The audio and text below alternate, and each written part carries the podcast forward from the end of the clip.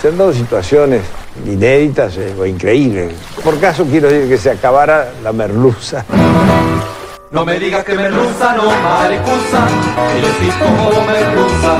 No me digas que merluza. Bienvenidos a Se acabó la merluza, una relación de datos históricos inútiles que se conjuran para tramar alguna verdad. Con Jorge Tezán y un equipo que aún no se encuentra no se encuentra. Hoy presentamos Guy Fox. ¿Quién es el careta?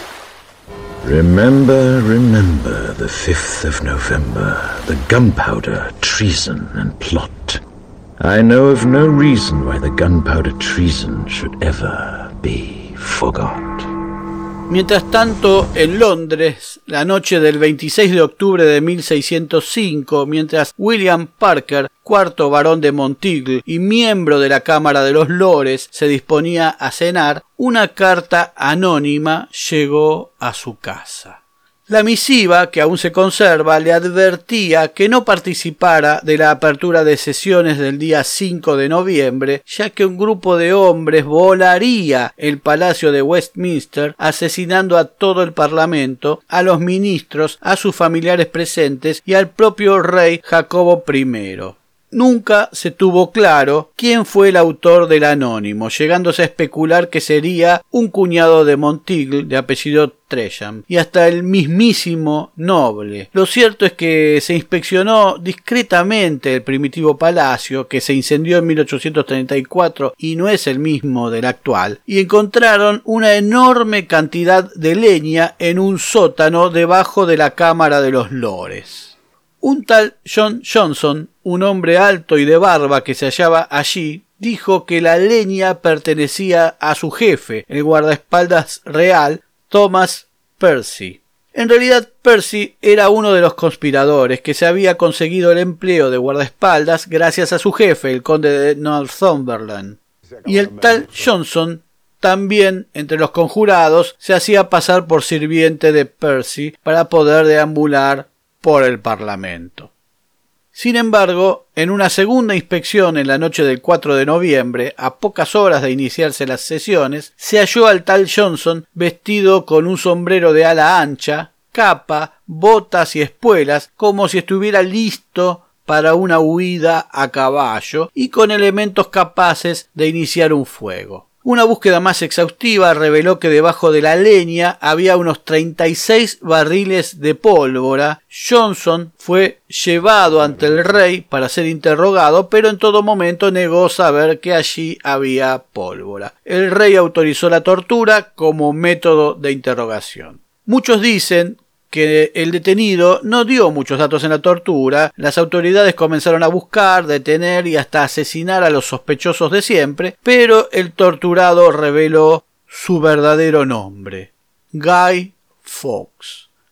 Guy Fawkes nació en 1570 en York y fue a la escuela de St. Peter. Su familia seguía la religión protestante de la iglesia anglicana, la iglesia oficial. Perdió a su padre a sus ocho años y su madre se volvió a casar con un católico recusante, es decir, que se resistía a acatar la ley que obligaba a adoptar la religión oficial. Al parecer eso le pareció épico a Guy, que se convierte al catolicismo y se transforma en un entusiasta militante de la fe. En 1591 vendió las propiedades de su padre y se fue a España donde castellaniza su nombre a Guido y así firmó hasta su muerte. Se fue a España para alistarse en la lucha contra los protestantes holandeses en busca de un lugar donde ser católico no sea pecado. El arresto de Fox frustró un plan que llevaba 18 meses de preparación. La idea del golpe era volar el Parlamento, matar al rey a los parlamentarios, a los altos oficiales presentes, a todo el establishment y poner en su lugar a la católica princesa Isabel Estuardo, hija mayor del rey Jacobo, que entonces contaba apenas con siete años, a quien precisaban primero secuestrar y hacer coronar como una reina títere de la cual ellos serían su consejo regente. Porque aquí debemos afirmar que la llamada conspiración de la pólvora surgió por la prohibición y la persecución del Estado inglés al culto católico que venía ya desde cuando Enrique VIII escindió su gobierno de la Iglesia de Roma para poder divorciarse y casarse de acuerdo a la oportunidad del Estado. Está bien que un Estado pudiera desligarse de factores de poder que lo condicionan, pero los sucesivos monarcas ingleses, no del todo protestantes ni del todo católicos, ni con los problemas maritales de Enrique VIII, pese a algunos guiños a favor, influencias y alianzas familiares, algunas indefiniciones, dudas e indecisiones, no hicieron más que acentuar la persecución y todo se complicó con la asunción del nuevo rey Jacobo I de Inglaterra y VI de Escocia, protestante, aunque hijo de María Estuardo, reina de Escocia católica, y casado con una mujer convertida al catolicismo. Muchos esperaban que Jacobo iniciara una época de tolerancia, sobre todo tras lograr que España dejara de apoyar a los católicos ingleses a cambio de que Inglaterra dejara de apoyar a los protestantes de los Países Bajos. Pero Jacobo continuó las prohibiciones y pronto cundió la decepción.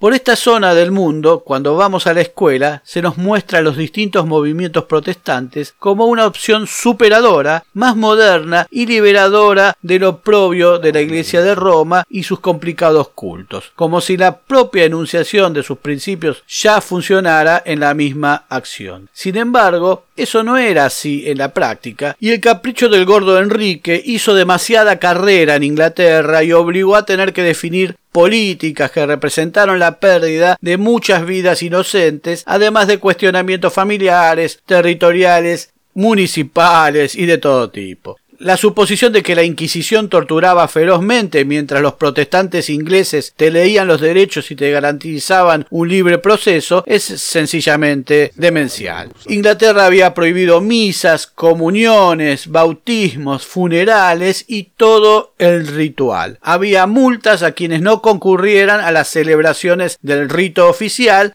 e imprimir libros católicos era considerado alta traición. El nuevo rey echó del país a los sacerdotes y fueron declarados traidores, como también a quienes los refugiaran o les brindaran apoyo, y los parlamentarios, empleados administrativos, funcionarios y hasta maestros de escuela debían hacer un juramento negando el poder del Papa. La Iglesia Católica debía realizar sus rituales casi en la misma condición que durante la persecución de Roma en los albores de la era y la propia expedición de la Armada Invencible desde España pensaba restaurar el catolicismo en Inglaterra, por lo que el Estado inglés se sentía o decía sentirse amenazado por este motivo. Todo esto en un país de honda tradición católica.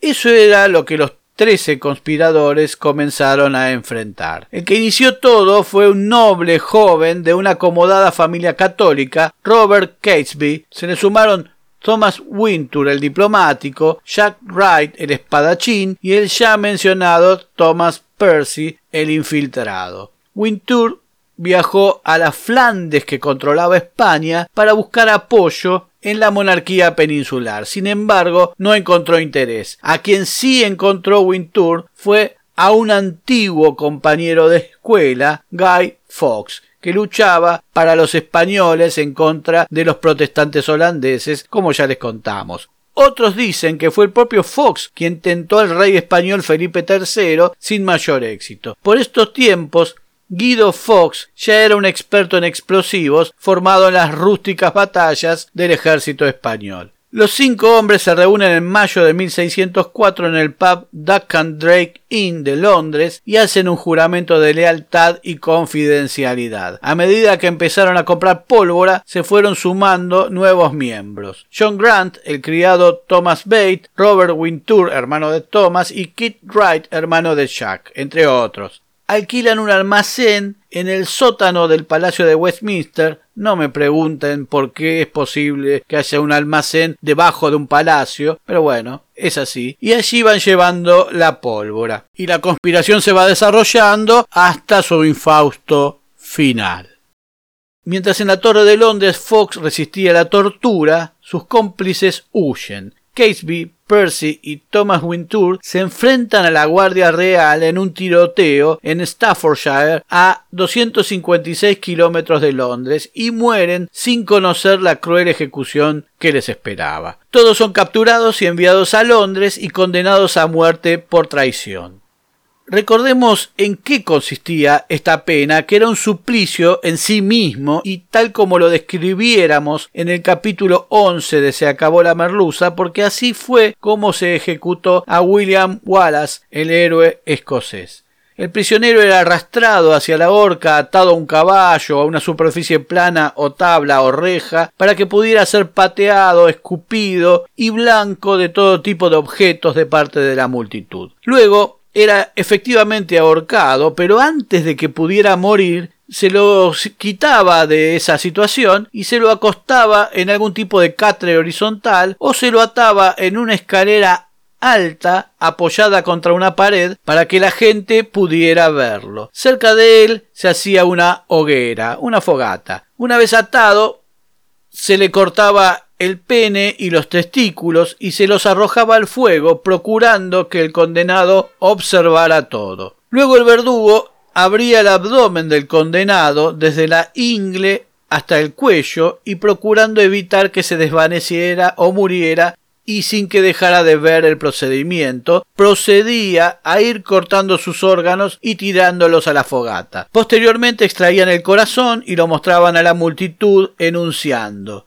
He aquí el corazón de un traidor. Luego de extraer el corazón, se le cortaba la cabeza y posteriormente se descuartizaba el cuerpo y sus partes se enviaban a distintos lugares del reino, indicando qué es lo que habían hecho.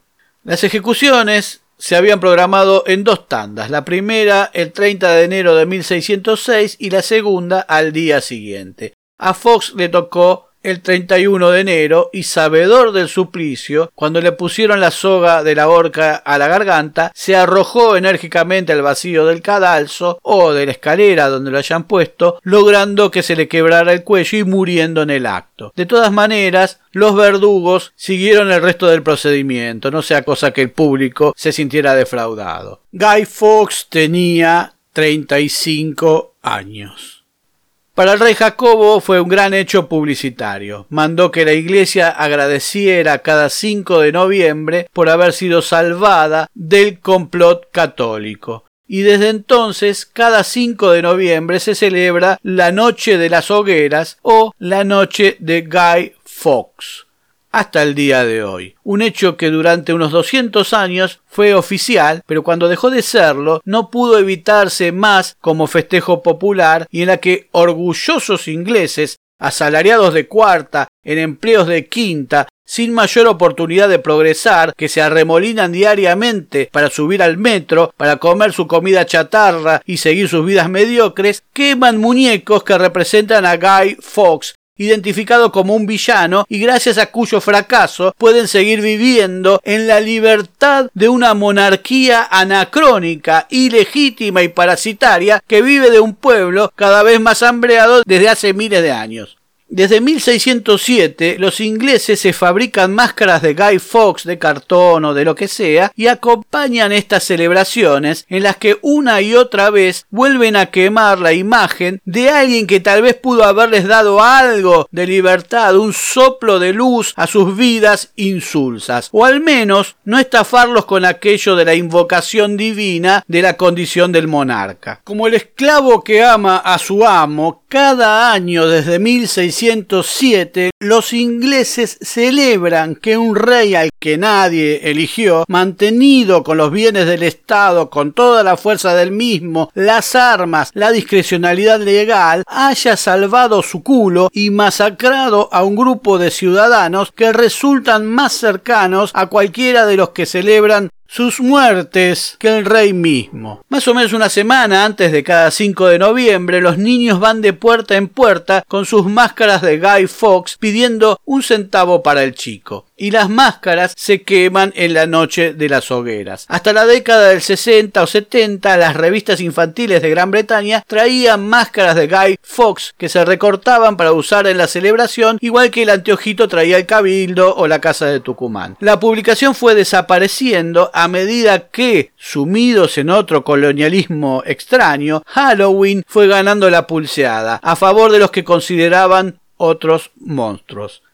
Mucho peor, la historieta de los 80 V for Vendetta o V de venganza o V de venganza como se dice en España se hizo tan popular que generó una película de 2006 en la que el protagonista usa la máscara de Guy Fawkes que hoy se considera canónica, no hay otra que esa. Y muchos grupos que se rebelan en contra del sistema, que luchan por las pavadas de todos los que tienen el estómago lleno y el alma vacía, replicadas en países donde los estómagos no están tan llenos y terminan por invisibilizar a las urgencias verdaderas, compran estas máscaras y las usan llenando las arcas de la empresa Warner parte del sistema licenciataria de la imagen que gana millones por año gracias a estos rebeldes que han hecho de Fox un módico Che Guevara burgués cuya imagen tiene el suficiente poder y la legitimación hollywoodense de no ofender a mamá y papá que seguirán dándoles dinero para sostener sus estupideces ajenas al pueblo en general, cuyo silencio y negación así se prolongará un poco más.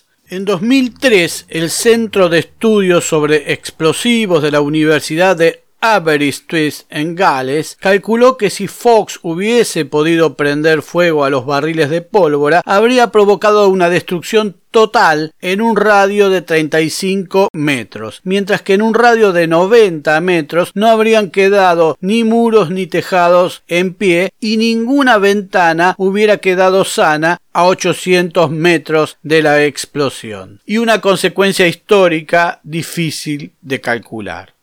Guido Fox pudo haber sido un mártir, un héroe para rescatar y tomar un ejemplo de lucha para mejorar, pero durante siglos ha sido estigmatizado por unos y ahora banalizado por otros en nombre de una libertad tan falsa como las caras que representan su máscara, en nombre de la zanahoria diaria por quienes aceptan la esclavitud, países cada vez más desiguales y defienden al opresor. Por eso nos preguntábamos al principio, ¿quién es aquí el careta?